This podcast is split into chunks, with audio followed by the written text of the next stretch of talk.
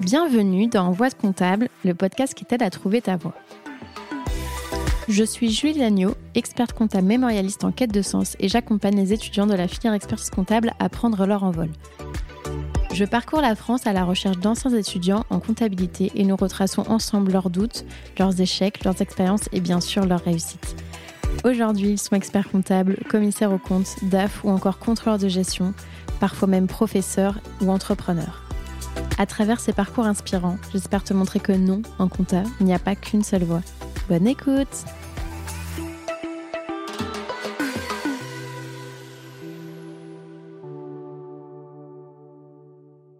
Ce podcast est rendu possible grâce au label Copilot. Le label Copilot, qu'est-ce que c'est? C'est une alliance de cabinets indépendants qui les accompagne dans leur développement RH, marketing, digital, commercial, bref, tout ce dont un cabinet entreprise a besoin. Récemment, ils ont lancé le Lab Recrute, un site sur lequel tu peux retrouver des cabinets labellisés Happy at Work. Si tu veux aller y jeter un œil, le lien est disponible dans la description.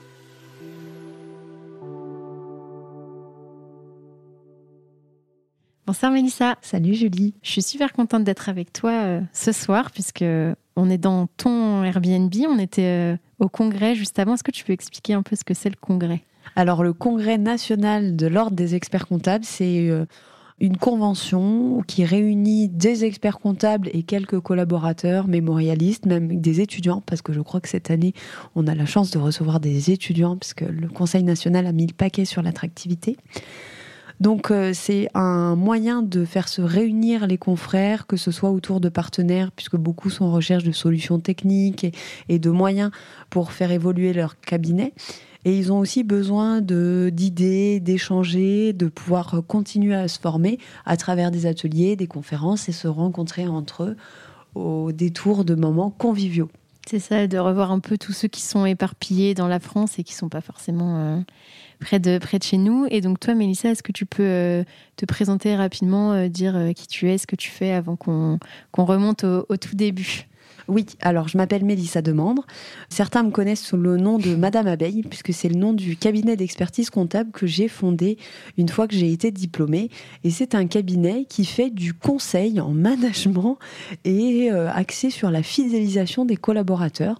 Donc aujourd'hui, ce n'est plus vraiment un cabinet d'expertise comptable, puisque le thème principal, c'est vraiment de faire euh, de la formation et l'objectif, c'est de pouvoir accompagner vraiment euh, les confrères et leurs clients sur les problématiques de fidélisation, de recrutement, du fait de la pénurie qui touche nos métiers, mais pas seulement. Bon, ça, ça promet un épisode super intéressant. Alors, est-ce que tu peux nous dire, euh, toi, Mélissa, où est-ce que tu es née déjà? Alors j'ai grandi à Langres. C'est une petite ville parce qu'en en fait on n'a pas 10 000 habitants, mais comme on a la chance d'avoir une cathédrale et un évêché, nous sommes euh, au statut de ville, mais on est un tout petit euh, hameau sur un plateau qui est connu pour ses remparts et son charme touristique fou, qui est donc une ville euh, du sud de la Champagne-Ardenne, pour une fois que je peux dire que je viens du sud réputé pour euh, ceux qui m'attendent au tournant sur sa météo relativement fraîche, puisque avec Aurillac, on se tire la bourre depuis des années sur qui est le plateau le plus froid de France. Et est-ce que tu as euh, grandi euh, là-bas toute ton enfance? Oui, oui. J'ai été jusqu'au lycée, au lycée Diderot, puisque Diderot est né comme moi à Langres où moi je suis née comme lui. On va replacer les choses dans leur contexte. Donc euh, dans cette petite ville euh, où j'y étais très bien. Et quel type euh, d'enfant t'étais Est-ce que tu te souviens? Ouais, bon, tu vas me demander à l'école, j'imagine. Un peu tout. Alors, je pense que ah, j'ai toujours eu beaucoup d'énergie. Ma mère disait en rigolant, ce qui n'est pas forcément la chose qu'on doit dire. Oh, de toute façon, Mélissa, si on nous la kidnappe, les gens la ramèneront parce qu'elle est trop turbulente. Mais euh, à l'école, je pense pas du tout que j'étais ce type de personne. C'est-à-dire que comme à la maison, il fallait quand même que je file droit, je savais qu'à l'école aussi, il fallait quand même euh, bien écouter la maîtresse. Est-ce que c'était parce que tu avais peut-être une pression au niveau des notes aussi euh, Oui, je pense. Bah, il y a toujours une forme d'exigence hein, euh, euh, du côté paternel, parce que moi j'ai eu la chance de grandir avec mes parents et des parents qui étaient ensemble. Je pense que c'est une chance. Enfin, pour moi, c'était une chance. Je me serais pas imaginé autrement, mais bon, il y en a beaucoup qui le font et visiblement, ça, ça, ça se passe aussi. Ouais, il y a toujours eu cette, cette pression de se dire il faut être la meilleure que, que toi-même. Que toi-même, donc c'était pas contre les autres, c'était pas la meilleure de la classe. Tu dois être meilleur que toi-même. Donc il y avait quand même cette pression de se dire je dois toujours faire mieux et ouais. Et tes parents, ils faisaient quoi dans la vie? Alors, euh, mon père était euh, ingénieur en informatique sans jamais avoir eu le diplôme. Et il en a énormément souffert.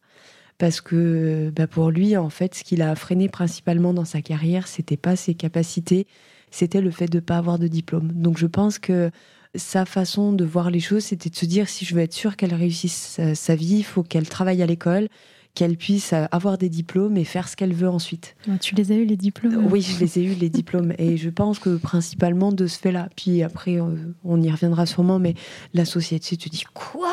Tu es presque au DEC, tu as eu ton DSCG, tu peux pas t'arrêter maintenant, tu peux pas. Ben non, c'est moi à ta place, je ne me serais pas arrêtée ou j'aurais tellement aimé y être que. Mais je peux entendre ça. Mais au final, euh, oui, c'était vraiment bon. Bah allez, on y est, euh, on va jusqu'au bout.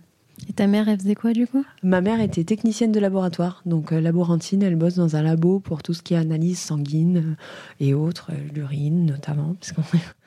Mais quand vous allez faire des examens, alors il y en a qui vont au labo, elle, elle bossait à l'hôpital, elle a toujours bossé à l'hôpital, donc avec l'exigence que des nuits, des gardes, de ne pas avoir un management qui est toujours top. Et ça aussi, ça a pu m'influencer d'une façon ou d'une autre.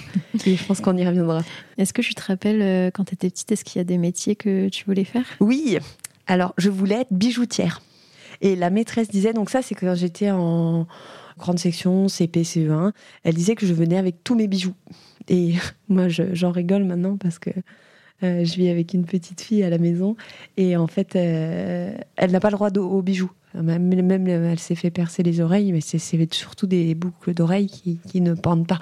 Alors que moi, je, mettais tout ce que j'avais. Voilà. Mais après, ça m'a passé. Euh, quand je suis passée de CE1, CE2, donc CE2, CM1, CM2, là, j'avais envie d'être pilote de chasse. Parce que j'adorais voir les avions dans le ciel, je trouvais ça cool. Et puis en CM2, j'ai eu des lunettes. Donc mon papa m'a dit, ça sera pas possible, il vaut mieux changer de rêve maintenant. Ok, ben alors pharmacienne. Je serais pharmacienne parce que j'adorais ranger les boîtes. J'aimais les boîtes et les choses bien rangées. je pense que ça, ça m'a bien servi dans le métier avec cette déformation structurée, organisée, l'ordre. Et je crois que ce qui me plaisait quand même, c'était de me dire que j'allais pouvoir conseiller les gens au comptoir en fonction de ce qu'ils avaient. Discuter avec eux. Ouais, carrément. Il y avait vraiment de ça. Du coup, au lycée, euh, comment ça s'est passé? Tu as dû choisir une spécialité? Tu étais en bac général ou en Ouais, euh, j'ai fait un bac général, euh, voie scientifique, spé maths, parce que c'était dur. Mm. Et quand la route est dure, seuls les durs la prennent. Ça, ça a été ma devise, qui n'était pas vraiment la mienne, hein. c'était celle qu'on était fier que je puisse prononcer. Donc je me suis dit, bah, le plus dur, c'est spémat, bac S, donc je vais là-dedans. Euh, je me suis bien cassé les dents. Je voulais faire prépa parce que je m'étais dit, bah, autant faire une grande école. Mon père a rêvé, que je sois ingénieur, forcément. Mais moi, je me voyais pas du tout là-dedans. J'avais énormément de mal à me projeter. Et donc, euh, quand on a fait les forums, euh, tu sais, je me suis dit, DRH, ça a l'air pas mal, ou directrice financière, parce qu'il y avait le côté direction. Il y avait le côté, en fait, c'est stupide, hein, mais je vais en parler directement maintenant. C'est une femme qui présentait ce métier. Et en fait, euh, elle était chic et classe. Et moi, c'est quelque chose qui était important pour moi. Parce que parce que je, la trouvais, je la trouvais vraiment belle. Et en fait, ça a activé ce qu'on appelle les neurones miroirs. C'est-à-dire que j'ai réussi à me projeter et à m'imaginer, à me dire c'est comme ça que je me vois. Donc à une direction. Et puis l'humain, euh, bah, j'étais déjà quelqu'un de très sociable, qui aimait les interactions, qui avait beaucoup de copines. Et, donc je, me voyais vraiment là-dedans. Donc je me suis dit c'est ça que je veux faire. Donc j'ai pu quelque part négocier en disant bah ça sera une grande école mais de commerce. Ok. Et quand tu parles des neurones miroirs, euh, c'est plus euh, dans le visuel ou ça peut être par exemple quelqu'un qui écoute les podcasts et qui va se reconnaître dans un Alors, parcours euh Ça peut, même si c'est plus difficile. Pourquoi? C'est ce qui rentre dans ce qu'on appelle le, le mimétisme du cerveau. Peut-être qu'il faudra expliquer à nos auditeurs pourquoi je parle du cerveau, parce qu'ils vont se dire d'où elle sort, celle-là. En fait, l'année du diplôme, j'ai fait une formation en neurosciences. J'en avais entendu parler un peu avant parce que j'étais à deux doigts de faire une reconversion. Mais Quand tu dis l'année du diplôme, c'est l'année du diplôme du DEC Oui, du diplôme du DEC, pardon. Donc en 2018, sachant que j'en avais entendu parler en 2016 au moment où je voulais faire une reconversion et arrêter complètement le métier pour faire prof de fitness ou de yoga. Mais donc, euh, on m'en avait parlé et je me suis dit, ça c'est génial, il faut absolument que je creuse. Et donc, j'ai fait une formation euh, en neurosciences. Et en fait, euh, le cerveau est mimétique. Ça veut dire quoi? Ça veut dire qu'il y a différentes zones qui vont s'activer dans le cerveau en fonction de ce que va dire la personne ou du comportement qu'elle va adopter. Ça a été repéré dans une expérience où en fait on a mis des électrodes sur un pianiste qui jouait et sur un pianiste qui regardait un pianiste jouer. Et en fait, les mêmes zones de leur cerveau s'illuminent sur l'IRM au même moment. Comme s'il jouait. Comme s'il jouait, alors qu'il ne joue pas. Donc en fait, il y a bien cette projection. Après, c'est beaucoup plus facile quand on a la personne en présentiel. Moi, je dis souvent, en visio, c'est très compliqué d'avoir cette activation, mais ça peut arriver. Donc par le podcast, ça peut aussi, mais il va falloir, et en fait c'est peut-être pour ça aussi que tu retraces le passé, pour permettre aux gens de s'identifier à un moment, que ce soit par la situation familiale, que ce soit par les choix que j'ai faits, par euh, l'exigence que pouvaient avoir mes parents, par le fait que euh, mes parents n'étaient pas divorcés. Ou, et en fait, selon les choses, les gens vont pouvoir s'accrocher à un détail qui va faire qu'en fait, leur cerveau mimétique va se mettre en route. Ensuite, il y a une deuxième partie qui est donc le cerveau limbique, qui est le cerveau émotionnel. Mais c'est pas la même sphère qui va se dire, bah ok, émotionnellement, qu'est-ce que je ressens au moment où la personne dit ça? Et est-ce que je la vois comme une rivale ou est-ce que je la vois au contraire comme un modèle? Et donc, il y a une deuxième étape qui se fait par rapport au mimétisme, qui est que le cerveau décide de choisir de quel côté je la mets. Donc là, il faut que je passe cette deuxième étape. Et puis la troisième étape, ça va vraiment être le cortex. Donc le cortex, c'est le cerveau plutôt de la réflexion. Euh, on pense souvent au néocortex préfrontal. Vous savez, c'est quand on se touche le front, là, qu'on réfléchit à quelque chose. Là, c'est qu'on est en plein dedans. Et donc c'est là où je vais arbitrer. Ben, qu'est-ce que je fais? Est-ce que en fait je suis ou pas? Donc c'est trois étapes. Donc en fait, il va falloir que les auditeurs passent ces trois étapes. Du coup, je vais essayer de parler longtemps.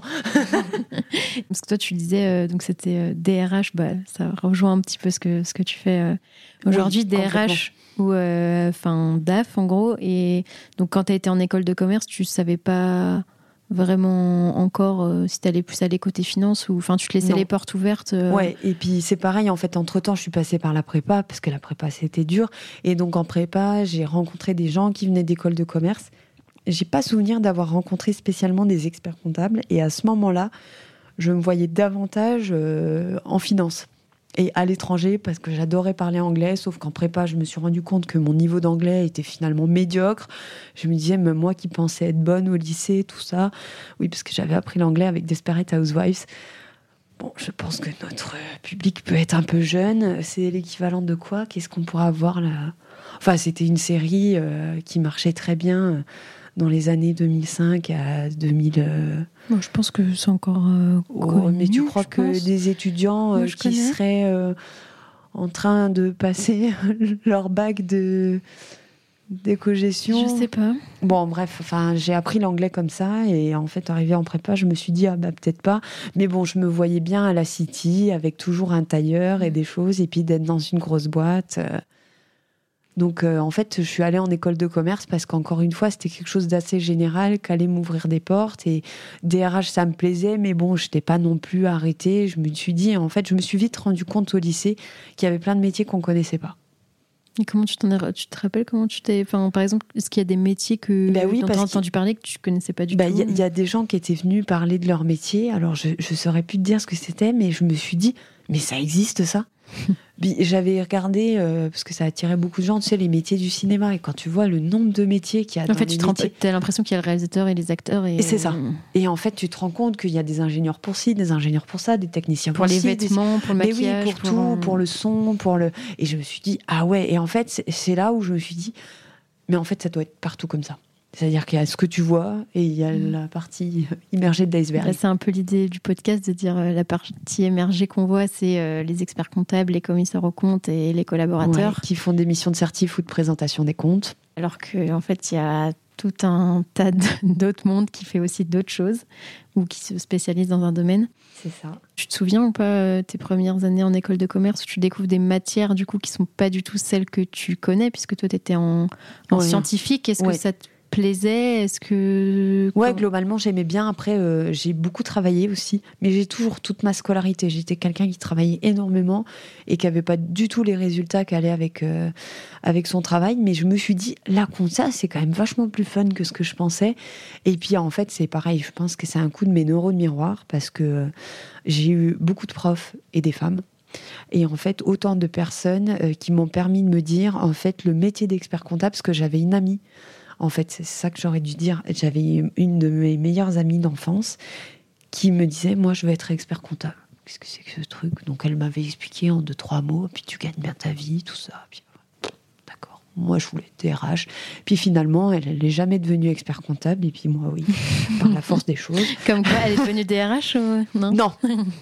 non, non, elle bosse en banque c'était assez drôle de se dire qu'elle, elle avait cette idée, mais parce que euh, de mémoire, elle avait quelqu'un dans sa famille où elle en avait entendu parler, mais comme c'est souvent le cas. Mais donc me voilà en école de commerce et, je me rends compte que ma prof euh, de compta euh, est expert comptable, que accessoirement elle a trois enfants, une vie de femme, enfin elle a l'air, et que en fait c'était possible que ma prof d'audit est aussi expert comptable et qu'elle a eu aussi trois enfants et que c'est mm. possible. Et puis euh, ma prof de fisca, elle était passionnante et, et en fait elle a transmis un petit peu ce goût du droit et de la fisca, mais de l'intérêt de ces matières euh, dans tout ce qu'elles peuvent nous ouvrir comme perspective, notamment pour accompagner les clients. C'est-à-dire pas seulement euh, calculer un résultat fiscal comme on le fait pour l'apprendre à l'école, mais vraiment d'aller réfléchir et de se dire qu'en fait on a mille et une opportunités et qu'il faut surtout faire attention parce parce qu'il y a toujours quelque chose auquel on a oublié de réfléchir. Est-ce que le fait que ça soit justement des femmes, etc., qui aient euh, une, vie de famille, est-ce que c'est quelque chose que, as, que tu analyses a posteriori ou, ou à l'époque tu avais conscience que, tu vois, de te dire, euh, ah oui, en fait, même quand on est une femme, on peut faire ces métiers ou c'est maintenant que tu. Non, c'est déjà à l'époque, puisque je me souviens, j'étais en cours avec, euh, avec deux super, enfin deux, deux autres amies bah, qui, qui sont toujours des. Elles font partie du top 5, de me dire, mais non, mais tu veux vraiment être expert comptable? Ben oui. Mais tu veux pas être associé? Bah si, mais en fait, je pense que je serais associé de mon cabinet. Hein Mais en fait, je me souviens du scepticisme en mode, mais. Parce qu'en fait, euh, j'étais dans une école de commerce avec une spécialisation audit expertise conseil, c'est-à-dire que j'avais des UV du DSCG de valider, 5 sur les 7. Donc il me restait. Euh, compta et droit. Compta et droit. Les plus faciles. Oui, c'est ça. et, euh, et, en fait, tout le monde se prédestinait à une carrière d'auditeur. Et moi, je sais pas, j'avais déjà cette vision, mais parce que j'avais eu la chance de faire un stage en première année, donc en équivalent de la licence, dans un cabinet d'expertise comptable, on devait faire un stage vente. Et j'avais fait un stage vente dans un cabinet d'expertise comptable. Ah oui, alors que c'était, alors que c'est pas forcément, euh, même aujourd'hui, tu vois, vu que les, les, cabinets, ils sont, on va dire qu'au niveau commercial, vente et tout, c'est pas forcément. Euh, qui est, euh, ce qui est le plus développé. Et toi, enfin, c'était une volonté pour toi de faire là-dedans Alors en fait, je trouvais pas de stage et euh, je me souviens d'être allée au, au, service des stages et il m'a dit tiens, il y a tel expert comptable, Olivier Sanchez pour pas le citer. Et euh, en fait, euh, ouais, ça lui dirait bien d'avoir quelqu'un en vente. Mais euh, au niveau de la scolarité, j'ai eu des problèmes. Ils m'ont dit, vous n'avez pas le droit d'aller en cabinet. Ça, c'est réservé pour les stages de deuxième année. Il faut faire un stage vente. la... Bah oui, mais si je fais de la vente en cabinet. Eh oui, mais en fait, ils étaient persuadés que j'allais faire de la compta et de la saisie. Sauf que quand Olivier m'a vu débarquer, il s'est dit, oulala, elle faut pas lui faire Surtout que tu avais fait une année, enfin c'était même pas de compta, c'était une année ah d'école de, commerce. Oui, euh, donc, on avait eu des cours, mais en fait c'était vraiment de l'introduction, c'était vraiment gentil. Et puis, et puis en fait, euh, je me suis servi de mon cours de contrôle de gestion. Parce qu'en fait, j'ai fait du contrôle de gestion. C'est-à-dire qu'il m'a emmené euh, dans... avec ses clients. Donc c'était trop cool parce que j'étais tout le temps dans les jupes de l'expert comptable et je voyais vraiment ce que c'était que le métier. Donc on était euh, à Langres, donc euh, une clientèle quand même rurale. Pour info, euh, aujourd'hui, en fait, dans ce cabinet, je crois que l'intégralité, ou si c'est pas 98% des clients sont en ZRR, donc zone vivale, zone rurale, pardon, à revitaliser. Donc je crois que tu as des exonérations d'impôts, de charges sociales. Ouais, de très forte parce qu'on est vraiment dans un univers rural avec euh, bah, une vraie difficulté parce que pour ceux qui se rappellent de leur cours d'histoire, on est dans la diagonale du Vide, hein, la Champagne, enfin surtout le sud de la Champagne, parce que Haute-Marne, il n'y a pas de vin. Et enfin, il n'y a pas de vin parce qu'on n'est pas tout à fait en Bourgogne et il n'y a pas de champagne parce qu'on est trop dans le sud de la Champagne. Donc ça reste assez pauvre et, euh, et ouais, du coup, c'était une clientèle vraiment, et puis locale, de TPE, PME. Donc je suis allée voir mon premier client qui faisait du BTP. On en reparlera peut-être aussi. Euh, une tu peux en parler maintenant. Hein. Ouais, alors en fait, il s'appelait Monsieur Miel. Hum. Et donc, Monsieur Miel, Madame Abeille, forcément, paf, ça fait des chocs à pic, quoi. En fait, j'ai fait une super mission parce que ce, client, euh, il était complètement perdu. Euh, moi, j'ai, bon, je savais pas faire un bilan, hein, évidemment. Puis, en fait, on m'avait jamais demandé de faire. Tu même pas passer des écritures comptables mmh, J'avais appris, tu sais, euh, ce qu'on apprend en compta. Donc, tu passes les charges, je crois. Tu passes les produits en toute première année en école. On t'apprend un petit peu euh, euh, donc l'achat de matériel. Donc ça, je savais passer une facture d'achat de matériel. Et puis, euh, j'avais commencé un peu les amortissements, tu vois. Mais mm. bon. C'est de l'intro, intro, quoi. Ouais, c'était une intro, une intro. Mm. Fallait aller plus tard en école de commerce, et enfin, dans la filière, et notamment avec la spécialisation pour pouvoir faire tes écritures d'inventaire, tout ça qui donc. mais en fait, même là-bas, j'ai pas appris à faire un bilan. Enfin bon, tout ça pour dire que me voilà à regarder son bilan. Effectivement, j'arrive à comprendre qu'une année sur deux, ses charges de personnel explosent et de façon inversement proportionnelle à son résultat. Et en fait, en creusant avec lui sur sa méthode de détermination des prix, je me rends compte qu'il se sert du prix du matériel pour faire une marge et donc pour y inclure quelque part sa main-d'œuvre. Donc c'est un exemple qui peut paraître fou. Après, il faut se remettre dans le contexte. Euh, c'est un client qui est en zone rurale, qui, qui, reste quelqu'un qui est un bon maçon. Donc, il fait des super projets, qui travaille bien, mais en fait, euh, la détermination des prix, c'est pas son truc. La gestion, c'est pas ton truc. Euh, faire des prévisions sur son business, c'est vraiment pas son truc, quoi. Et des clients comme ça, on en a et il y en a encore. Comme nous, c'est pas forcément notre truc de faire une maison non plus. Hein. Moi, personnellement, je ne m'avancerais pas. Je pense qu'elle serait un peu tordue, mais. Voilà, moi non plus. mais je veux dire, c'est peut-être pas notre truc de faire des bilans, mais par contre, les lire, les interpréter et lui trouver une méthode euh, et lui créer un outil pour qu'il puisse plus facilement déterminer ses prix au moment de faire un devis, ça, je savais faire. Et en plus, c'est quelque chose qu'on a valorisé. Donc moi j'étais super contente parce que j'étais en stage et les clients me voyaient comme euh, la personne juste en dessous de l'expert comptable parce que euh, ben, moi à l'époque j'étais pas à 120 euros de l'heure mais j'étais à 80 quoi. Et je me dis mais en fait je ne fais pas de bilan mais je suis déjà à 80 euros de l'heure parce qu'on peut valoriser ma mission. Et c'était hyper valorisant et je suis sortie de ce stage. Ben là, mes, mes neurones miroirs, ils ont marché, bien que c'était un homme. Et je me suis dit, mais en fait, c'est ce métier-là que je veux faire. C'est ça que je trouve génial. Mm. Donc, si tu veux, c'est comme pas passé des écritures euh Non. Non, après j'ai bien compris qu'à un moment il fallait passer des écritures, encore que aujourd'hui encore, et on s'est revus puisque Olivier et moi on est en contact au congrès, et en fait on parle toujours de la même chose. Euh, en fait, il faut pas. Enfin, moi, je, ne suis pas d'accord avec les confrères qui disent pour faire faire du conseil à ces collabs, il faut qu'ils sachent monter une liasse. Euh, moi, je pense qu'il faut qu'ils aient fait ce qu'on appelle de la communication non violente. Donc, c'est un, la communication non violente, c'est carrément une philosophie de vie hein, qu'on ne peut pas résumer à juste une façon de communiquer. Euh, en ayant une parole impeccable notamment, c'est vraiment de se dire je vais comprendre quel est le besoin de l'autre.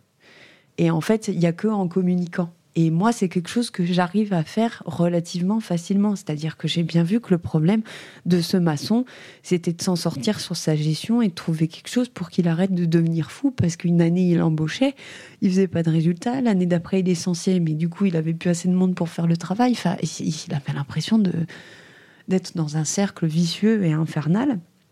Et je me suis dit, mais en fait, moi, j'ai compris son besoin.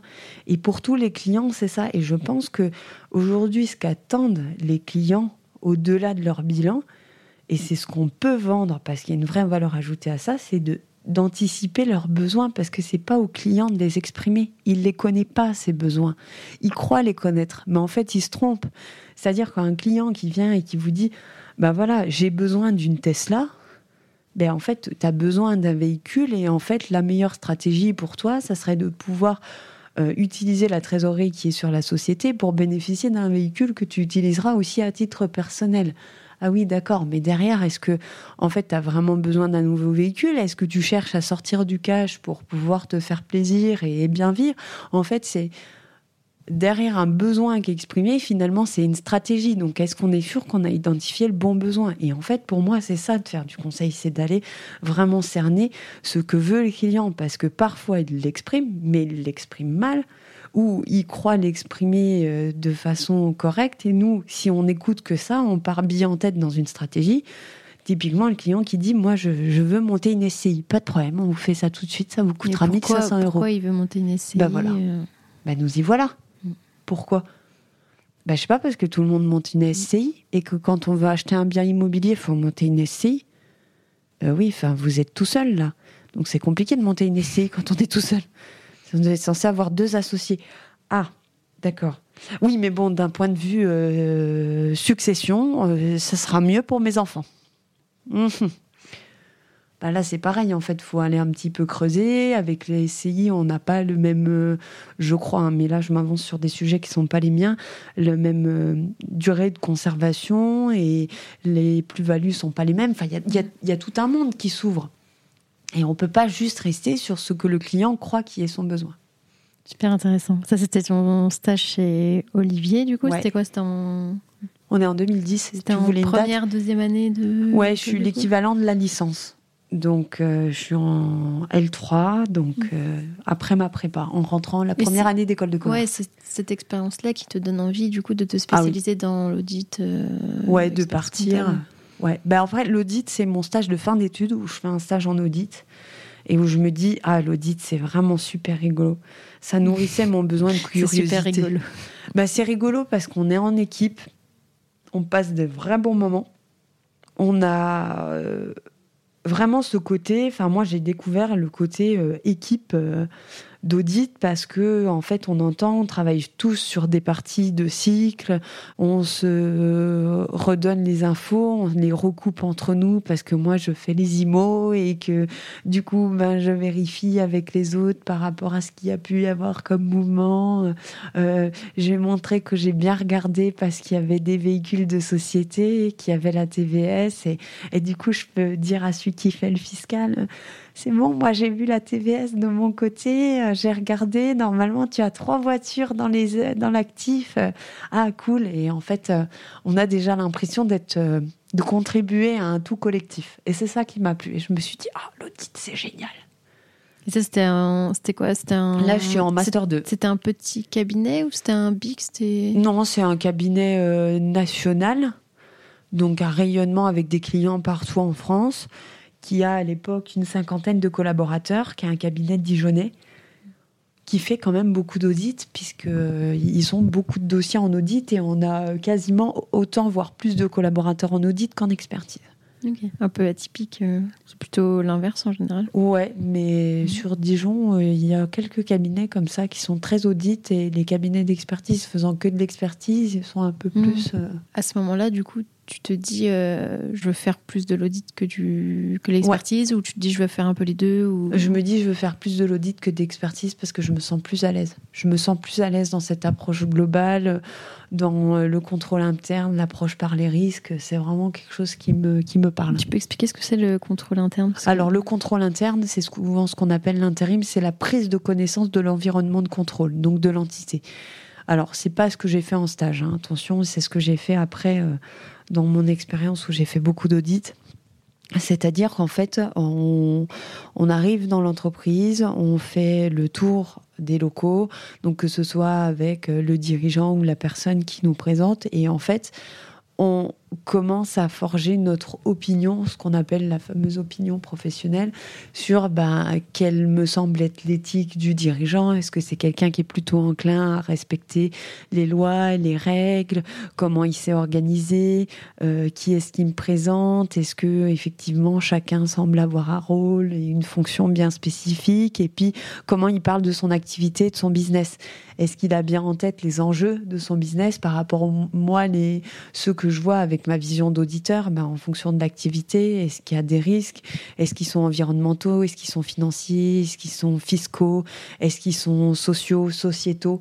Et en fait, euh, j'appréhende la mission en me disant voilà, j'ai mes connaissances à moi et mes a priori sur son activité. Est-ce que lui en a conscience?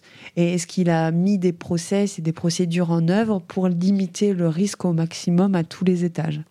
Et c'est ça, en fait, le rôle de l'auditeur, c'est de savoir s'il y a des risques et aux endroits où il y a des risques, s'il y a des process qui sont là pour contrer le risque et pour l'éviter, pour limiter, sachant que le risque a toujours des répercussions sur les comptes. Et c'est ça en fait qu'un auditeur veut voir, c'est quelles sont les répercussions que ce risque peut avoir sur les comptes et à quel niveau. Puisqu'on est là pour montrer que l'entreprise a bien une image fidèle et que le bilan rend bien justice à, ce qui se passe euh, au quotidien. Est-ce que tu as des anecdotes en audit euh, type euh, je sais pas, des inventaires un peu farfelus ou, Alors, des points de contrôle. je sais pas, des fraudes. Que enfin, est-ce qu'il t'a déjà été dans le cas où, tu refuses de certifier des comptes ou... Alors, oui, j'ai plusieurs anecdotes qui me viennent. La première, c'est que j'avais eu un moment, un désaccord avec le commissaire aux comptes avec lequel je travaillais, qui me faisait beaucoup confiance puisque j'intervenais chez ce client toute seule.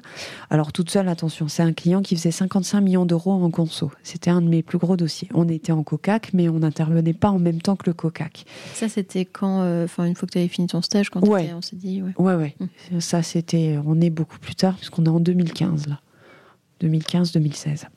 Donc oui, euh, j'étais sortie de l'école en 2012.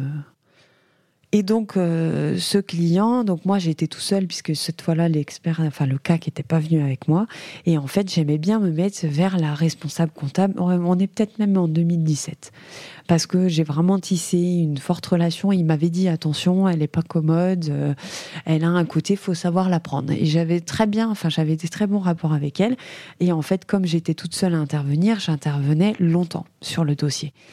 Et puis j'avais pris l'habitude de mettre, euh, elle avait un grand bureau sur le plateau de la finance parce qu'ils étaient 7 euh, ou 8. Et en fait, j'avais pris l'habitude de mettre là. Et un jour, le commissaire au compte, euh, donc mon signataire, me dit Vous savez pas tenir votre place d'auditeur, vous ne devriez pas travailler là. Parce que tu étais à la même entre guillemets, que oui, ceux en interne. Oui, je refusais de me mettre dans la salle de réunion parce que j'y étais toute seule, parce que je faisais que de monter les escaliers, parce que c'était un bocal où tout le monde me regardait en se demandant ce qu'elle foutait là, et parce que j'avais surtout bien compris que notre euh, médaillé du travail responsable comptable était la commère de la société. Alors quand je dis commère, c'est pas méchant encore une fois, c'est le côté euh, commère euh, avec mon regard d'auditeur, c'est qu'en fait elle connaissait énormément de monde dans cette entreprise familiale et tout le monde venait la voir. Alors, ça ne veut pas dire que c'était tout le temps le défilé, mais ça veut dire que les bonnes personnes venaient. Et en fait, je me revois avec ce mec de l'export, qui était euh, le bureau du dessus, qui lui dit Oh non, mais alors là, j'étais embêté, t'as vu le mail là pour les impôts? En fait, euh, avec cette histoire de décalage des, des DEB, donc les DEB, c'est des déclarations, des déclarations d'échange de biens. En fait, c'est des déclarations qu'on est obligé de faire au niveau des douanes. Et en fait, a priori, il y avait eu un écart de 600 000 euros en base. Donc quelque chose qui n'était pas du tout non significatif. Et je me dis, Mélissa, surtout, surtout, ne fais aucun signe. Essaye de... Parce que là, gros point de contrôle interne, en fait, s'il y a un moment, il y a un écart comme ça entre les douanes, et je sais pas, il y avait les impôts qu'avait remis, et moi je me dis, le gars, il n'est pas au courant qu'il y a la représentante des commissaires aux comptes qui est juste à côté, et qui est en train de se dire, mon Dieu. Et alors, il m'est arrivé une deuxième anecdote dans cette même structure avec la même personne. Euh, au sujet des stocks qu'ils avaient en Afrique, parce qu'il y avait une succursale en Afrique. Et en fait, ils disaient, bah, depuis qu'un tel est parti, on n'a plus personne. Comment ça, il n'y a plus personne ben, Comment ils font les clients quand ils vont? Parce que pourquoi il y a un stock là-bas? Ah ben c'est un stock tampon qu'on met à disposition des clients qui sont en Afrique pour qu'ils puissent euh, euh, bénéficier de, de, de, délais beaucoup plus courts que si nous on leur envoyait les pièces depuis la France dis, mais s'il n'y a plus personne, comment, comment on est sûr que le suivi il est bon? Parce que c'est comme si en fait il y avait un stock qui était sans, sans, personnes pour l'inventorier, pour faire les suivis, les entrées et les sorties. Et là je me dis encore une fois, gros point de contrôle interne. Donc une fois que j'ai eu dit ça au commissaire au compte, il s'est dit, ah oui d'accord. Effectivement, il pouvait rien dire d'autre que bah oui, elle tient pas sa place parce que potentiellement il y a une proximité, mais moi c'est une proximité que je revendique parce que quelque part je suis là pour analyser les risques quoi. Et le risque et mon apport en tant que commissaire au compte, il est de pouvoir alerter mon client sur les risques qu'il y a, puisque je suis sûre qu'il y a plein de gens qui n'étaient pas au courant qu'il y avait ces risques de contrôle interne. Et j'estime que c'est mon job en tant qu'auditeur de pouvoir remonter ça. Est-ce que du coup, ça t'a pas le fait que tu aies fait beaucoup d'audits, est-ce que ça t'a pas frustré de pas pouvoir faire euh, du conseil? Alors moi, je trouvais ça très très frustrant parce qu'effectivement, on n'était pas censé faire du conseil.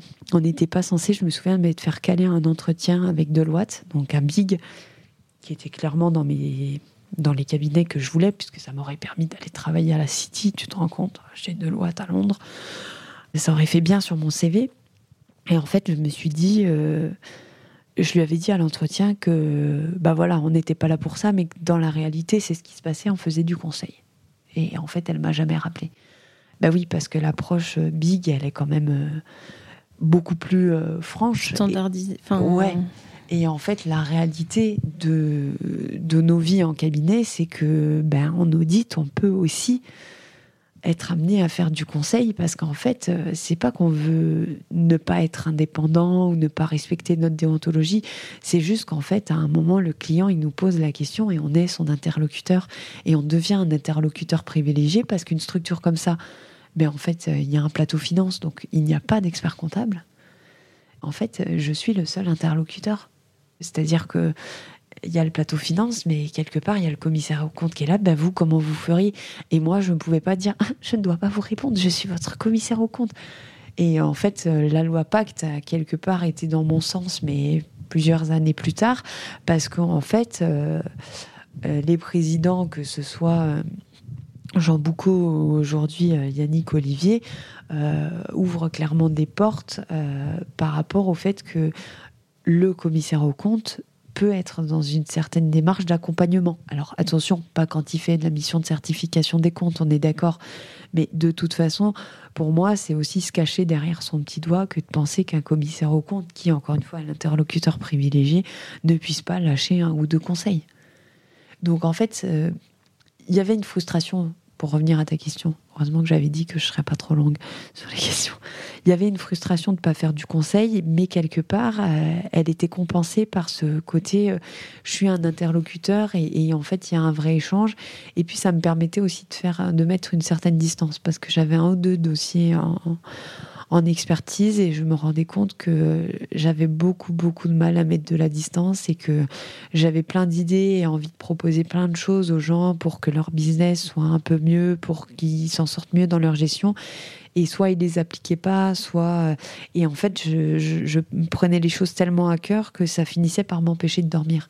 Et là, je me suis dit, c'est plus possible parce que c'est quand même pas ma boîte et à un moment, c'est pas moi qui fais les choix. Et du coup, je me rends compte qu'on a zappé quelques épisodes après que tu aies été diplômée de ton école de commerce. Est-ce que tu as, du coup, tu as voulu passer le, le DSCG ah Oui, on a loupé cet épisode. Mmh. Euh. Tu voulais être expert. Alors, à ce moment-là, tu voulais être expert comptable. Ah bah bien sûr, oui, oui, bien sûr. Puis dans, dans tous les cas, je voulais le DSCG puisque de toute façon, j'avais 5 QV sur 7. Donc je passe la première année. J'ai le... les deux? Ouais. Oui, oui, parce qu'on avait quand même été préparé à ça. Puis je me suis dit, je suis dans le bain, on y va. Ah, je le droit s'est passé plutôt bien et je l'avais bien senti, mais bon, je pensais avoir 14, j'ai eu 11, 25 ou, ou 11, 75, enfin presque bien. 12. Ce qui est très bien, en fait. Et en compta, je crois que j'avais quand même eu 5 et j'étais persuadée que c'était éliminatoire, mais au point que ça ne me permettrait pas de garder ma note de droit. Mais pour te dire à quel ah point. oui, enfin, j'allais te dire oui, c'était éliminatoire le 5, mais pour la compta. Mais, mais du coup, ça, et moi, mais j'étais catastrophée. Hein. Et en fait, euh, non, mais tu peux garder ton épreuve de droit. Ben non, parce que je suis éliminatoire. mais en fait, euh, non. Euh, peut-être qu'il y a des étudiants qui se posent cette question, donc sachez que non. Donc forcément, je ne pouvais pas garder la, la, compta. Donc je l'ai passé l'année d'après. ça n'a pas été vraiment mieux. Et pourtant, j'avais travaillé et travaillé, mais encore et comment, comment tu faisais Parce que du coup, tu passais en même temps que, que je travaillais. Que tu travaillais, tu travaillais le soir. J'avais fait les, les, études Eh bien alors, alors ça, on peut en parler. Ah non, oui, c'est la première année. La première année, en fait, j'arrête l'école en juin. Et en fait, comme ma vie personnelle a fait que j'ai changé de région et que je suis allée m'installer dans le sud, ben, les propositions de travail que j'avais euh, dans la région dijonnaise et langroise, ben, je, les ai refusées en disant ben, je, je, pars vivre dans le sud parce que je suis, euh, je suis quelqu'un et c'est l'aventure et j'adore le changement et on y va.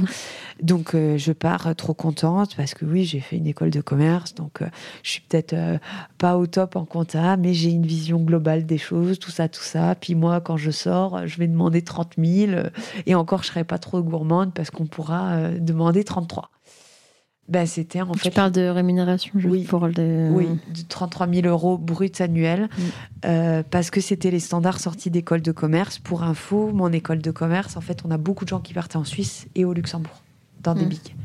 D'où les standards qui étaient. Alors, ils ne le sont plus pour euh, aujourd'hui, mais on se remet, on est en 2012. Pour l'époque, c'était très bien. Et en fait, j'ai eu des propositions à 21 000. Donc, je me suis dit, en, audit euh, Non, pas en audit, parce que je ne trouvais pas en audit, mais en expertise, et j'avais fini par signer à 24. Ah oui, oui, moi, c'était.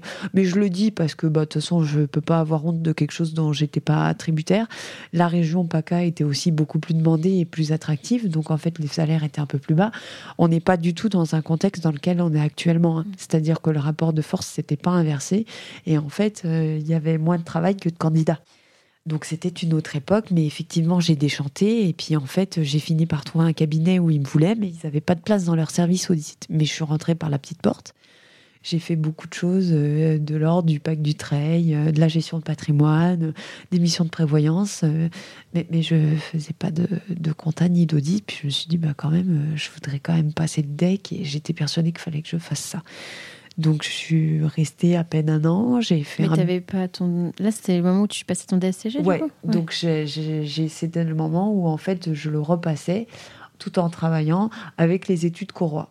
Et donc, tu n'avais pas pris de, je sais pas, d'école en ligne ou enfin, tu faisais toute seule euh, Ouais, j'avais repris mes cours d'école de commerce, mes exos, je refaisais, genre, j'avais l'impression de refaire les mêmes trucs et de toujours pas comprendre, mais mm. j'ai compris la conso euh, deux ans après avoir eu mon DSCG parce que j'ai été confrontée à un vrai cas euh, au cabinet. C'était une conso volontaire, donc c'était pas pareil, mais quand même, je me suis dit ah oui, ça y est. En fait, c'est comme si j'avais vraiment eu besoin d'un vrai cas sous les yeux, et avec mes écritures de retraitement, et puis en fait quelqu'un qui avait passé son DSCG et qui m'a qui m'a dit euh, ben en fait il faut faire comme ci comme ça et elle elle avait le truc dans la tête et et quand elle m'a expliqué, ben, ben, du coup, j'ai compris. Donc, je sais pas, avant, c'est, soit je voulais pas comprendre, enfin bref. Donc voilà, du coup, oui, en même temps, euh, j'ai, j'ai repassé, mais ça a été un tout petit peu mieux parce qu'ils sont rehaussés d'un point. Donc j'ai eu 7. Mais as eu, du coup, c'était 11, t'étais pas la moyenne euh Ah ben non. Donc je me suis dit, en fait, je suis allée passer l'épreuve et il y a quelqu'un qui a dit je m'en souviendrai toujours en sortant. Il a dit très vulgairement Putain, mais cette épreuve, je crois que je vais la passer toute ma vie. Et je me suis dit Bah, moi, je ne pourrais pas faire ça, donc on va être stratégique et je vais renoncer à une dispense. Et tu as renoncé à quelle dispense? Économie partiellement en anglais. Et qui n'existe plus sous ce format. C'est-à-dire qu'il anglais maintenant. Ouais, ouais mais j'aurais pris que anglais à choisir. Donc je me suis dit, euh, il faut y aller. Alors pareil, j'avais cravaché, j'avais fait un truc de fou et, Bon, je visais 18 euh, et j'ai eu 14. Mais c'était bien. Et du coup, tu as, mis, euh, as mis combien? As mis, Tu l'as passé trois fois? Le, le, DSCG bah, Du coup, j'aurais mis trois ans à l'avoir parce que je l'obtiens en décembre 2014. Donc, comme quoi, euh, on n'est pas forcément obligé de l'avoir du premier coup. Non. Et là, direct, tu t'inscris au stage euh, Ouais, parce qu'en fait, je change de cabinet. Donc, j'ai fait le premier cabinet là. Ensuite, euh, mon ego, je dis mon ego, ça n'a rien contre ceux qui sont dans les grands cabinets. Mais en fait, euh, j'ai été contactée, approchée par KPMG en expertise. Et je me suis dit, il faut que j'aille voir. Et puis, mes copines étaient en, en, audit chez PWC. Donc, je me suis dit, il faut, faut que j'y aille. Et en fait, ça m'a pas du tout plu. Je me sentais pas du tout à ma place. Je c'était pas pour moi, quoi. Tu saurais expliquer pourquoi? Est-ce que tu n'as pas retrouvé peut-être le travail en équipe, la proximité En fait, euh, je me suis retrouvée euh, dans un séminaire qui s'appelle les Best Wings et les Best Practices et je trouvais que ça faisait très américain. Et Pourtant, tu disais que. Ben ouais, mais c'est ouais, effectivement, bien relevé. Ben, ça me plaisait pas du tout et je, je... Il y avait que des gens qui étaient bien habillés autour de toi? Ben oui, mais c'est je, enfin, je sais pas. Je me suis dit, euh, c'est pas du tout moi en fait. C'était pas du tout moi sur le côté démonstratif. Euh, regardez tout ce que j'ai fait bien. Pourtant aujourd'hui je raconte mes guerres, tu sais. Mais euh, non, je, ça m'a pas du tout parlé. Et puis en termes de management, c'était pas trop ça. J'avais un, un N plus un, je sais pas comment, mais mon référent qui était assez dur et, et limite parfois un petit peu misogyne dans certaines remarques qu'il a pu faire. Tu as des exemples de remarques ou? Oui, alors, je ne sais pas s'il faut que je les donne comme ça, tout en sachant que faut resituer. En fait, c'est une personne qui est arrivée avec à peu près le même niveau de compétences, peut-être un peu plus d'expérience que moi, mais le même âge. Et en fait, très rapidement, j'ai vu qu'on voulait me mettre en concurrence avec elle avant même qu'elle soit arrivée. Une espèce de compétition entre filles, euh, en mode ah, ça va se crêper le chignon. Et moi, je me suis dit, mais euh, en fait, pourquoi? Mais ça, je pourrais faire le truc de dire que entre les femmes, enfin les femmes sont plus en compétition qu'à s'entraider. Et on va s'arracher les cheveux. Euh, J'aurais tout un laïus à faire sur la sororité parce que j'ai jamais eu ce type de relation avec des femmes dans la profession. Vraiment, ou alors j'ai oublié, mais je, vois aucune fille qui m'aurait mis des bâtons dans les roues ou à qui moi j'aurais voulu faire des crasses parce que. Mais donc bref, et en fait cette fille arrive et ce manager pour rigoler, hein, parce que c'était vraiment pour rigoler, mais moi je trouve que c'était pas du tout, euh, du tout approprié. En fait, on partait sur un dossier euh, assez touchy, euh, dans le sens un peu risqué, un peu pas très cool en Corse. Donc le seul truc qui était chouette, c'était de pouvoir aller en Corse. Mais il m'avait dit, bah du coup, je vais plus partir avec toi en Corse, mais je vais l'emmener elle, parce que tu comprends, elle, elle boit. Enfin, vraiment, c'était vraiment pour rigoler, hein, j'en suis convaincue. Mais moi, c'est le truc, euh, le genre de réflexion que, que je trouve sans intérêt, que je trouve pas drôle. Alors, euh, si ça la fait rire, tant mieux. Et que je trouve euh, profondément, enfin, ça veut dire quoi? Parce qu'il y a quand même toute une connotation. Après, on va dire que je suis une, une énervée et que je vois le mal partout. Mais en fait, pour moi, ça n'apportait rien. Et puis, on pourrait aller dans les réflexions dans il est où ce dossier? dans ton cul? Donc, moi, c'est une blague qui m'a jamais fait rire. Mais en fait, euh, une fois, deux fois, en fait, euh, on a quand même un rapport manager-manager. Donc à un moment, tu peux bien me dire que mon travail, c'est de la merde, mais on n'est pas copains du coup. Enfin, tu vois, moi, si t'es mon manager, c'est pour me faire progresser. Et là, à un moment, même avec mes potes, je fais pas ce genre de blague parce que je suis vieux jeu. Et donc, euh, voilà. Mais c'est pas grave, je lui ai dit que J'allais faire comme Jennifer Lopez, j'allais assurer mes fesses parce que vu tous les dossiers qu'il y avait dedans, hmm. peut-être que ça valait le coup en euh, matière de risque d'assurer mes fesses. Tu as préféré quitter le bateau avant qu'il Ouais. Euh. Oui, puis en fait, je me suis dit, c'est pas ça que je veux. J'ai eu de la chance en fait qu'on m'appelle et qu'on vienne me rechercher. Et là où un poste où j'allais faire que de l'audit. Donc là, j'ai dit, ok, il faut y aller. T'étais toujours, enfin du coup à ce moment-là, tu étais stagiaire. Euh, donc euh, non parce que ils n'avaient pas voulu. Ils m'avaient dit, il faut que tu aies ton DSCG. Comme on est fin 2014, je valide le DSCG. Du coup, je repars dans le nouveau cabinet. Oui, parce que j'ai fait quelques cabinets du coup. Il m'a permis de voir qu'il n'y en avait pas beaucoup qui, bah, dans lesquels je me retrouvais vraiment moi. Et tu sais euh, pourquoi? Enfin, est-ce que c'était par rapport au management Alors, il y avait ça. Puis il y avait ce que ma meilleure amie a dit. Elle m'a dit Mélissa, tu attends plus de ton travail que ce qui ne pourra jamais t'apporter. Et elle avait raison. Elle avait raison parce que j'avais énormément d'attentes, et ça je l'ai compris quand j'ai fait ma formation en neurosciences. Mais là où j'aurais préféré qu'elle ait tort, et quelque part c'est pour ça que j'ai fini par faire mon truc, c'est que je voulais que mon travail me permettent de m'accomplir. Donc oui, j'avais beaucoup d'attentes par rapport à mon travail. Mais en fait, pour moi, c'était une source, et c'est toujours, et je pense que pour beaucoup de gens, c'est le cas, c'est une source d'épanouissement. Tu ne le voyais pas comme euh, un échange de temps contre de l'argent? Non. Non, mais du coup, forcément, j'avais des attentes qui ne pouvaient pas être comblées, parce que finalement, c'est ce qu'on m'offrait. Tu es parti de KPMG pour aller... Euh, dans un cabinet, c'était quoi, enfin, c'était quoi la taille du cabinet C'était l'organisation? 35 personnes, plusieurs sites, avec pas forcément. Euh, il y avait des sites avec quatre collaborateurs, euh, un site où il y en avait qu'une, en fait, en fonction de. de pour avoir un, rayonnement géographique. Mais oui, c'est un, qui faisait euh, beaucoup de choses, puisqu'on faisait toute la partie expertise, du juridique, de la formation, et on faisait aussi, il y avait tout un volet audit. Et donc toi, tu étais... Moi, j'étais en temps plein sur l'audit. 100% audit, et à ce moment-là, du coup, tu es stagiaire. Ouais. Et comment tu l'as vécu, le fait de faire ton stage et en même temps d'être dans la vie professionnelle oh bah Pour moi, c'était complètement en lien, et puis c'était beaucoup plus parlant, en fait par rapport à ce qu'on pouvait faire dans le stage et ça illustrait beaucoup de choses. Puis j'avais l'impression vraiment d'être dans le, dans le cœur du métier, mais ça n'a pas duré. Ça, c'était au début, parce qu'en 2016, je vois bien que c'est comme à l'école. Je fais des efforts et des efforts monstrueux et qu'en fait, j'ai pas du tout les résultats. Quand tu dis que tu n'as pas les résultats en audit, c'est-à-dire euh, où tu n'as pas les responsabilités que tu souhaiterais avoir eh ben, En fait, c'est que j'ai pas la reconnaissance. C'est-à-dire qu'en fait, à ce moment-là, le résultat, et c'est pareil pour l'école, c'est qu'on veut de la reconnaissance à travers une note, à travers un diplôme. C'était ça que je voulais. Mais ça, je le comprends euh, en 2018 quand je fais ma formation en neurosciences. Surtout le volet qui s'appelle l'hyper-investissement, dont on pourra reparler, qui est un type de motivation qui fait soulever des montagnes jusqu'au jour où on se rend compte qu'en fait, la reconnaissance après après laquelle on court, elle vient pas et que en fait c'est trop difficile à supporter.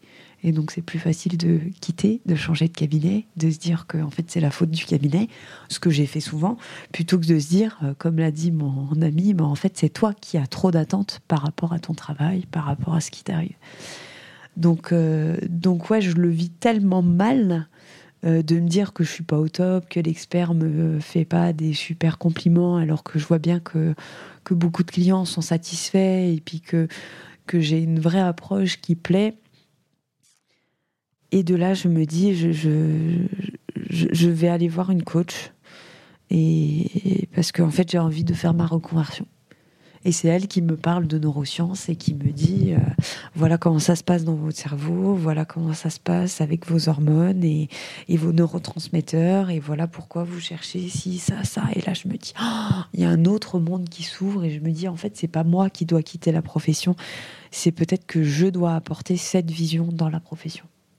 Et tu disais que tu avais quand même de, une forme de reconnaissance de la part des clients, entre guillemets, mais ça te non, ça, ne suffit pas. parce que si tu veux l'hyper-investissement, euh, il fait que c'est jamais assez et que tu voudrais toujours plus et que et puis t'es jamais sûr que les clients sont vraiment contents et puis il suffit d'un en fait qui n'est pas content et du coup voilà ça casse tout en fait c'est aussi parce que ce modèle de motivation il est il est très piégeux parce que ça, marche principalement avec la reconnaissance qu'on appelle passive, c'est-à-dire qu'on l'attend d'un tiers. Donc quand c'est pas un client, c'est son supérieur hiérarchique, c'est un proche, c'est un parent, c'est quelqu'un en fait.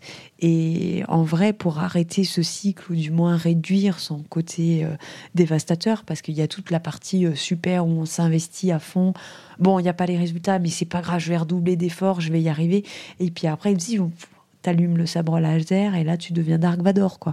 C'est-à-dire que tu passes dans le côté obscur de la force et j'aime bien dire cet exemple parce que pédagogiquement il marche mais en fait c'est vraiment moi aujourd'hui les confrères m'appellent et me disent Mélissa en fait cette personne c'est pas la même. C'est devenu Dark Vador, c'est plus, plus le même. bah oui, parce qu'en fait, c'est l'hyper investissement et, et, en fait, une fois que la bascule elle est faite, euh, il n'y a pas d'autres, il y a pas, on a dépassé le, seuil de non-retour en fait. Donc, euh, ce qui se passe, c'est que la personne elle est dans une telle souffrance et, une telle attente qu'il n'y a que de la frustration et de l'amertume. Donc, soit elle s'en va, soit en fait elle finit plus bas au burn-out. Et, là, on est très très mal parce qu'en fait, euh, ce qu'il faudrait, c'est réussir à dire, et c'est pour ça qu'aujourd'hui, euh, j'accompagne les managers, j'accompagne les experts comptables pour repérer cet hyper-investissement et pour pas l'encourager, parce que c'est tentant hein, de l'encourager en se disant Là, j'ai filé la perle, lui, il va me soulever des montagnes, on va faire des trucs de fou. Ouais, sauf que ça, ça va forcément avec le revers de la médaille. Donc, c'est lui dire, en fait, ta reconnaissance, elle doit être active. C'est toi qui dois te fixer des objectifs. Moi, je suis là pour vérifier que les objectifs que tu te fixes, ils sont atteignables et pas trop parce que sinon, hein, on se connaît, Julie. c'est qu'on va toujours se dire, bah non, je peux faire un truc mieux et j'ai besoin de personne pour me dire que c'est de la qualité ce que je fais. Parce qu'en fait, je sais que ben en fait, euh, finalement, je sais que je pourrais toujours faire mieux et je passe plus de temps et je fais de la perfection et je fais tout ça. Sauf que non, à un moment, c'est qu'est-ce que moi je me suis fixé comme objectif? Est-ce que j'ai rempli mon deal avec moi-même? Oui ou non? Et si tu es toujours dans l'expectative de dire, ben, on va me dire que c'est bien, le client il va me dire que ah, depuis que c'est Mélissa qui est responsable de la mission, ah, c'est quand même beaucoup mieux. Hein, L'émission d'audit, c'est génial. Non mais Mélissa, réveille-toi. Personne ne va t'appeler le soir en disant oh, Qu'est-ce qu'on a de la chance de vous avoir comme auditrice, vraiment Mais c'est un peu ça, l'hyper-investissement. Et euh, donc, j'allais te demander s'il y avait une forme de, de reconnaissance qui était mieux qu'une autre, mais oui, tu l'as dit, enfin, dans le sens où il faut arriver à passer du passif où on entend des autres à l'actif où c'est soi-même qui, enfin, entre guillemets, on n'a pas besoin de la validation des autres. Attention, s'il y a des experts comptables qui nous écoutent, ça ne veut pas dire qu'il ne faut pas faire de reconnaissance du tout. Hein. Mais il faut avoir ce juste milieu de dire je donne de la reconnaissance. Et puis, au-delà de la reconnaissance, ce qu'on peut faire quand on est manager, j'anticipe sur tes questions d'après, mais vu qu'on parle beaucoup, c'est de pouvoir dire euh, en fait, je donne de la considération. Et la considération, c'est pas de la reconnaissance, parce que la reconnaissance induit forcément une prime, euh, quelque chose de très marqué. C'est de considérer que le travail a été fait. Parce que vous allez me dire, bah oui, mais si le travail est mauvais, on va pas donner de la reconnaissance. Non, mais on peut donner de la considération. Oui, j'entends bien que, parce que ce qui était mon cas, que tu as fait plein d'efforts, que tu as travaillé comme une dingue, mais en fait, soit tu pas compris ce que j'attends, soit en fait, euh, là, ça te demande trop d'efforts d'être au niveau parce que soit il te manque une formation, soit il faut que tu mettes vraiment un coup de cravache parce que là, je vois bien qu'on est sur un groupe en intégration, fiscale et que tu comprends rien. Donc, à un moment, il faut que tu te formes là-dessus parce que c'est pas possible que tu passes six heures sur ce dossier, quoi. Même si tu essayes de faire les choses bien. Donc, c'est ça, apporter de la considération. C'est reconnaître qu'il y a eu du travail de fait c'est pas pour ça qu'il était bon, c'est pas pour ça qu'il a été fait dans le bon sens, mais il y a une forme de reconnaissance du travail fait. Et c'est, on voit trop souvent la reconnaissance comme il faut lui donner des fleurs, lui mettre un cadeau et lui acheter une prime. Non, faut considérer le travail qui a été fait. Et du coup, la remarque derrière, elle a beaucoup plus de sens quand il y a une considération du travail qui a été et du coup, la considération peut amener la reconnaissance dans le sens où tu vas aider la personne à progresser, par exemple, à mieux faire son travail et à être reconnue, entre guillemets, après. Exactement. Et à mon sens, mais je peux me tromper, ça faudrait faire un sondage euh, auprès des, des étudiants qui nous écoutent, c'est plus ça qu'on attend. C'est-à-dire à un moment, bah ouais, si j'ai envie de progresser, si j'ai envie de voir, et puis il n'y a rien de plus frustrant. Enfin, on fait que de dire que la saisie, c'est pas valorisant, c'est pas. Mais pourquoi les gens veulent pas faire ça? Parce qu'il n'y a aucune considération de personne pour la saisie. Et c'est ça qui fait que la saisie aujourd'hui, elle est, elle est boudée. Parce que les clients nous disent, de toute façon, un ordinateur peut. Comment ça, vous faites encore de la saisie? Ah non, mais moi, je, suis allé voir un nouvel expert comptable et en fait, euh, euh, tout est fait en automatique il n'y a aucune considération pour ce qui a été fait, ce qui est très frustrant pour quelqu'un qui fait le travail. Parce qu'en fait, on est tous d'accord pour dire que oui, les machines nous aident, mais qu'au demeurant, quand tu montes un bilan, il faut vérifier des choses, il n'y a pas de sujet.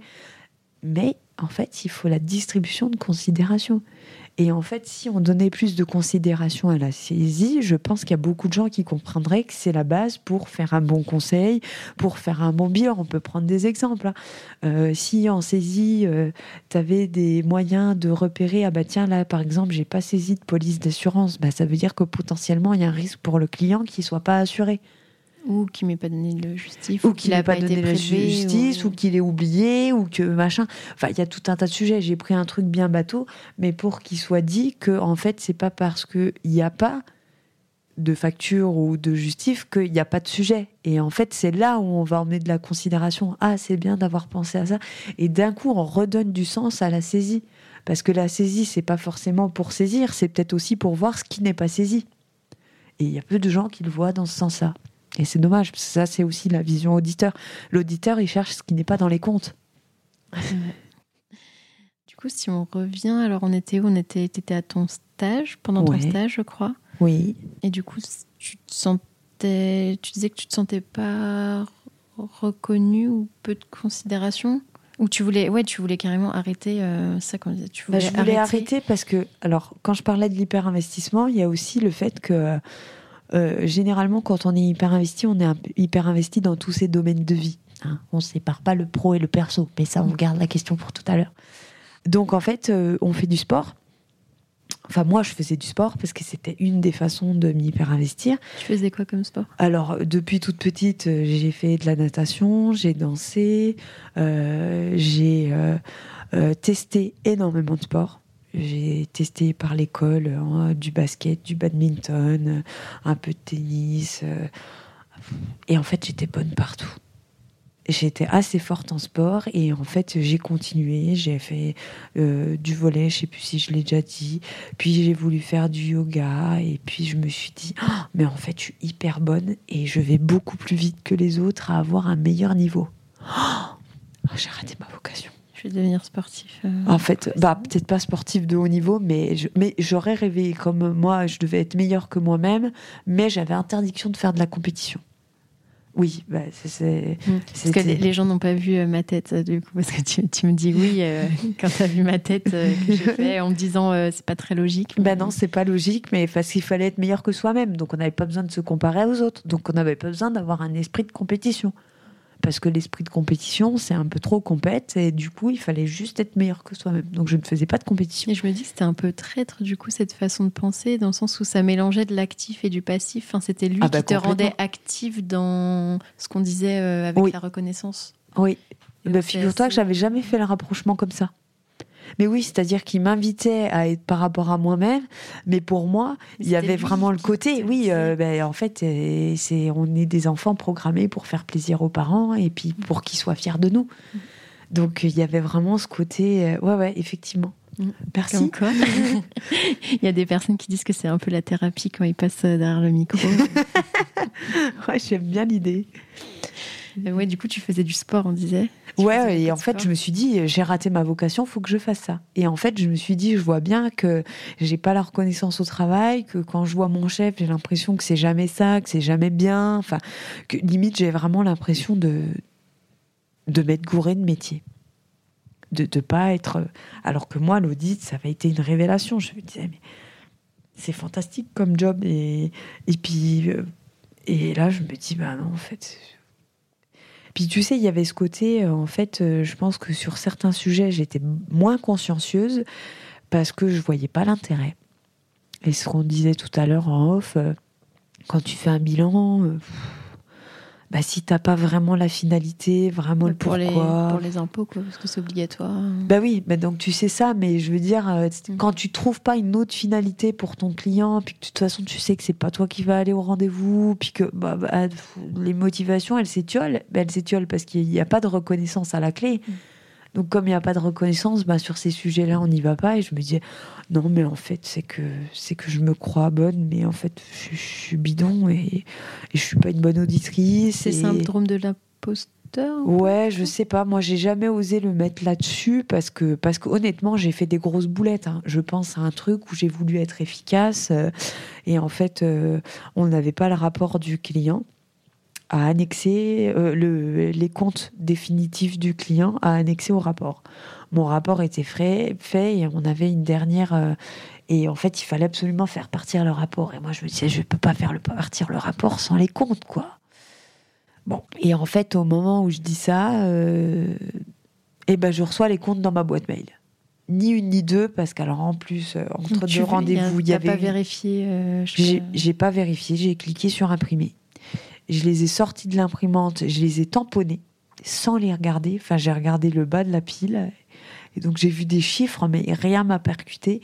C'était pas le bon client. C'était pas, pas le bon client, mais c'est l'expert qui s'était trompé. En fait, il y a eu, c'est comme tous les accidents, c'est une succession d'erreurs. Mm. Bah là, c'était pareil, c'était une succession, c'est-à-dire que l'expert s'est planté en m'envoyant euh, les comptes définitifs. Moi, je n'ai pas vérifié, mais au passage, loin de moi l'idée de me dédouaner, parce qu'en fait, c'est moi l'auditeur, c'est moi qui aurais dû vérifier jusqu'au dernier moment. Le signataire a signé. Et en fait, évidemment, j'ai envoyé au client. Et le client a dit, ben, c'est pas les bons comptes. Donc là, je me suis dit, je suis une grosse merde. Qu'est-ce que je fais dans Parce ce métier pas les- Auditrice en pas les carton. bons comptes, mais surtout que tu te dis, du coup, Ah, C'était pas la bonne société. Oui, mais je veux dire, enfin, entre guillemets, t'as révélé des chiffres d'une autre société et lui, il se dit euh, qu'il a eu connaissance de chiffres qu'il n'était pas censé avoir. Ah bah non, mais ce sujet, oui, il est évident que. Mais bon, moi, ça, je me suis dit, j'ai révélé, mais oui, enfin, mais, en vrai, euh, c'est pas ça qui me dérange, c'est l'insatisfaction du client et puis le, fait que moi, je passe pour une peintre. Et là, je me dis, je suis une auditrice en carton. Donc je me dis, non, mais il faut, faut que je change de métier. Puis de toute façon, moi, mon truc, c'est de parler aux gens, c'est de leur apporter du dynamisme et du bonheur. Donc en fait, il faut que je fasse prof de yoga prof de fitness, allez, euh, on fait des abdos, tout ça. Je me suis dit, il faut que je travaille dans un club de sport, en fait. Et finalement, alors, Bah, finalement, euh, ouais, mais les auditeurs vont arrêter d'écouter si on dit que j'ai pas fait prof de fitness, parce que du coup, je... Finalement, ben, en fait, euh, j'ai rencontré cette neurocoach et qui, elle, était plutôt du style à me dire, ben, faut s'écouter, effectivement, mais tout en disant, attention, tu es dans un vrai processus, là. Donc à me dire, mais est-ce que tu es sûr que tu veux aller jusqu'au deck? Parce que de ce que tu me dis, tout est toujours dans, la, dans les efforts et dans la douleur, et rien n'est simple. Et c'est vrai, rien n'était simple pour moi. C'est-à-dire, j'ai dû cravacher pour tout. Finalement, le deck, c'est quand même beaucoup mieux passé que le DSCG. hein. Ça fera peut-être un peut peu... rassurer. euh, Ouais, une petite dose d'espoir euh, pour, euh, pour ceux qui, qui veulent le passer. Et, euh, et en fait, dit, le, on dit que le DSCG, c'est plus dur, entre guillemets, que le euh, Bah moi, je, le- je fais partie de ceux qui pensent que c'est plus dur. C'est plus dur parce que bah il y a, enfin les taux de réussite sont quand même beaucoup plus faibles, hein, donc il y a une réalité. Je crois que même sur le- la compta, là, je crois qu'en moyenne, c'est peut-être aux alentours de 20-25%. Oui, le- même pas. Il y a des années, on descend à 13. J'ai regardé il y a pas longtemps, on monte à 24. Wouhou Mm. Bref, c'est Alors quand que même. pour le deck, je sais plus, c'est quoi 70%, je crois. au global, Ouais. euh, Oui, oui. Donc, euh, faut tenir jusque. C'est plus faut tenir jusqu'à les 3 ans. Bah, puis- et après, euh, faut tenir, mais moi, ça m'a. faut Enfin, écrire le mémoire.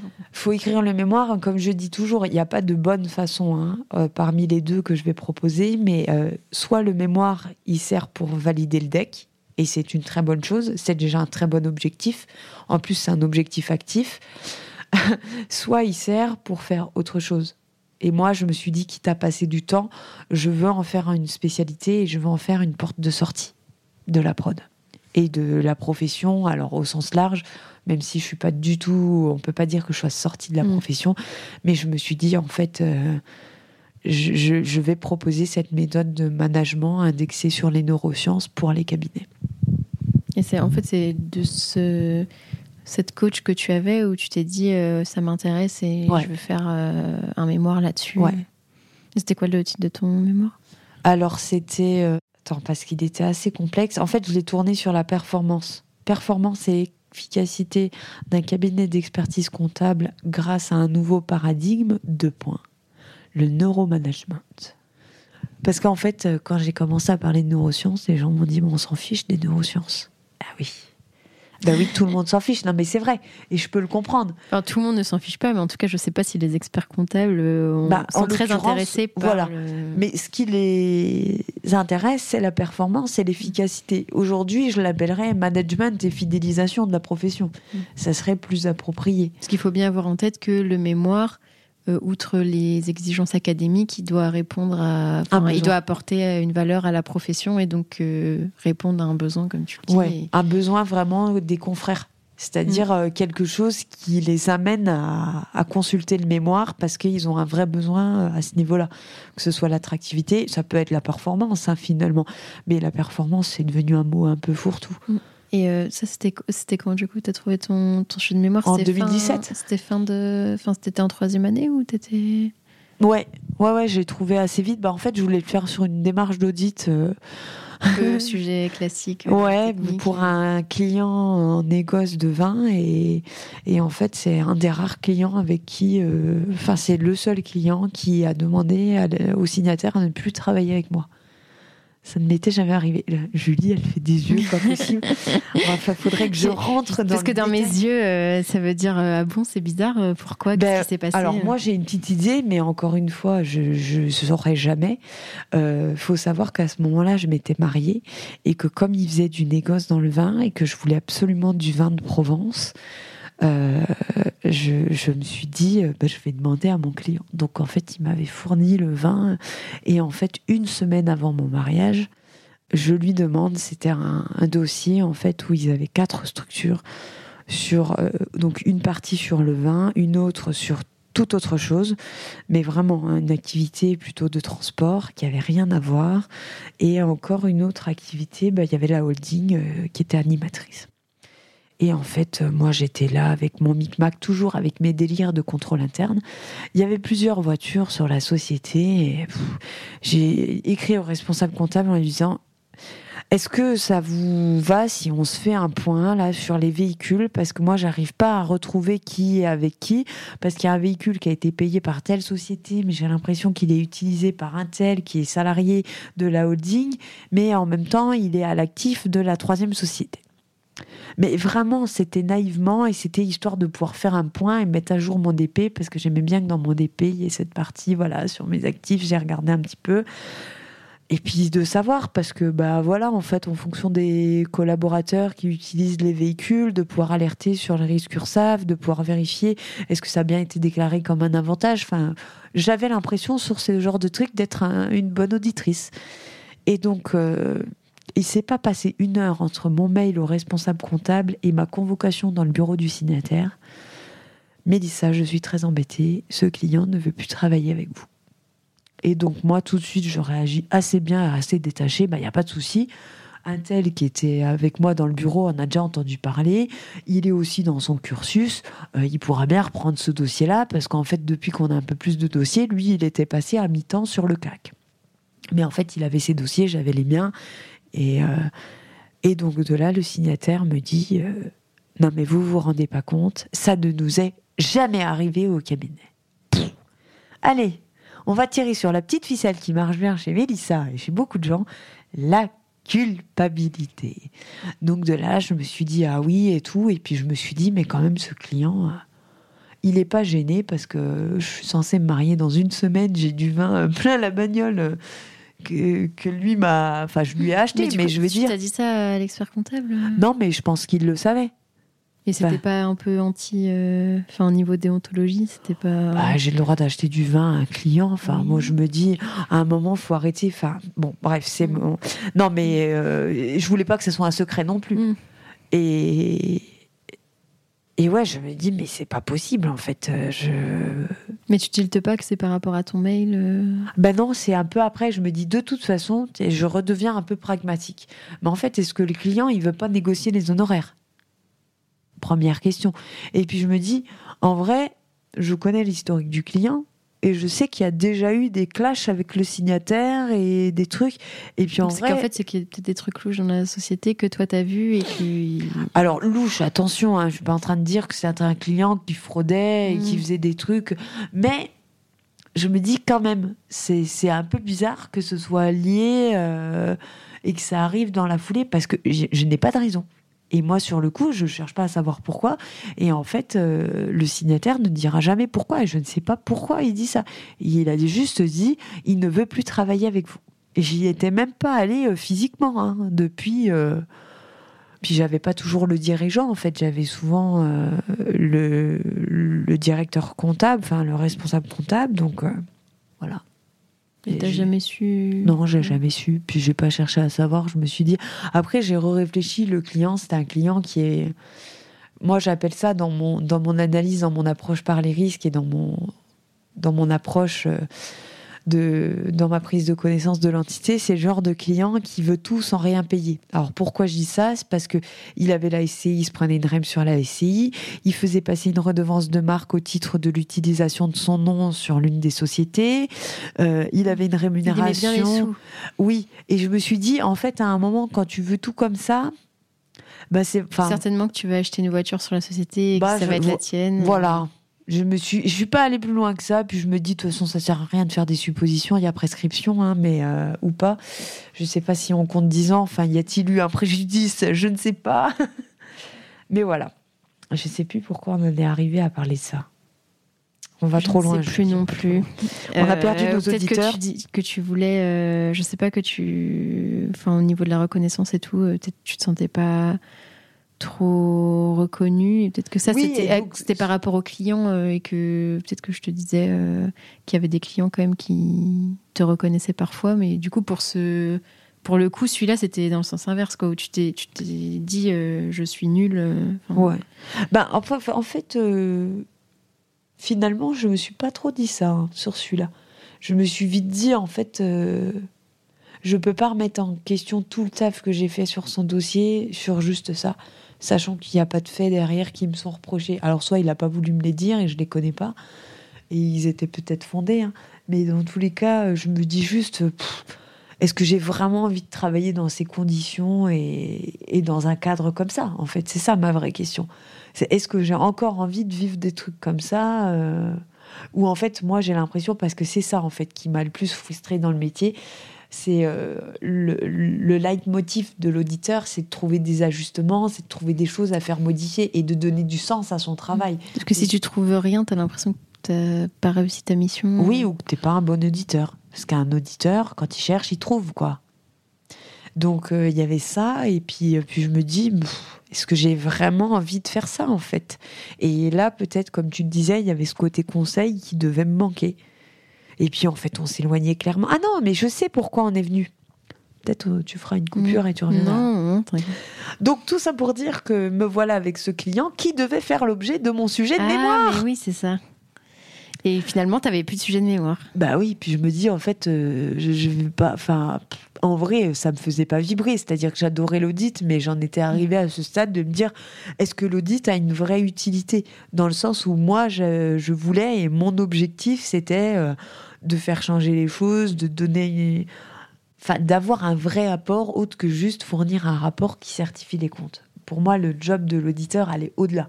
Et comme je te disais tout à l'heure par rapport à la loi Pacte, pour moi, c'est là où on a une carte à jouer parce que euh, on est auditeur, on a cette vision globale de la structure et de l'entreprise. Et en fait, je trouve ça triste quand les clients viennent nous dire on a pris un, un consultant logisticien en qualité qui va nous permettre d'améliorer notre stock et, et de faire en sorte que notre contrôle interne soit, soit bien, bien plus performant pour qu'on ait moins de risques et, et qu'en fait notre stock soit plus exhaustif, tout ça, que du coup, euh, dans les comptes, ça que vous soyez content. voilà. Et là, je me disais, ouais, du coup, on a pris quelqu'un qui n'a pas une vision, alors que moi, alors évidemment, on peut pas faire ça quand on fait de la mission de certif. hein. Mais moi, je me disais, en fait, c'est des missions comme ça que je voudrais faire. Une mission de conseil. euh, Ouais. De conseil, tout en ayant peut-être une certaine forme d'assurance euh, du fait du commissariat au compte, mais, mais d'être davantage dans le conseil et de me dire, je me sers de l'étiquette du commissaire au compte pour dire, faites-moi confiance, j'ai une vision globale sur l'entreprise. Euh, parce que j'ai une vision organisationnelle, parce que j'ai une vision RH, parce que j'ai une vision marketing-vente, et parce que je, vois vos chiffres et je vois ce que ça, l'impact qu'il peut y avoir sur les comptes ou sur la santé financière de l'entreprise, euh, ou même sur euh, la continuité d'exploitation. Parce qu'en fait, je pense business model, je pense prévisionnel, et j'ai cette capacité que finalement tous les consultants réunis ont, mais moi, vous avez tout ça en une personne. Hop, hop, hop Tu croyais quand même pas qu'on allait s'arrêter là. Il semble que notre invité était un tout petit peu bavard. Alors, si tu veux connaître la suite de ses aventures, il faudra patienter jusqu'à la semaine prochaine. En attendant, tu peux m'aider à faire connaître le podcast en choisissant parmi ces trois options. Le plus rapide d'abord, c'est de me donner 5 étoiles sur ton appli de podcast préféré. Le second, c'est de m'écrire un gentil commentaire pour m'encourager et faire plaisir à l'algorithme. Et bien sûr, tu peux aussi en parler autour de toi. Mais bon, le top du top, ça serait quand même de faire les trois. Pour découvrir le prochain épisode, je te donne rendez-vous dimanche prochain à 10h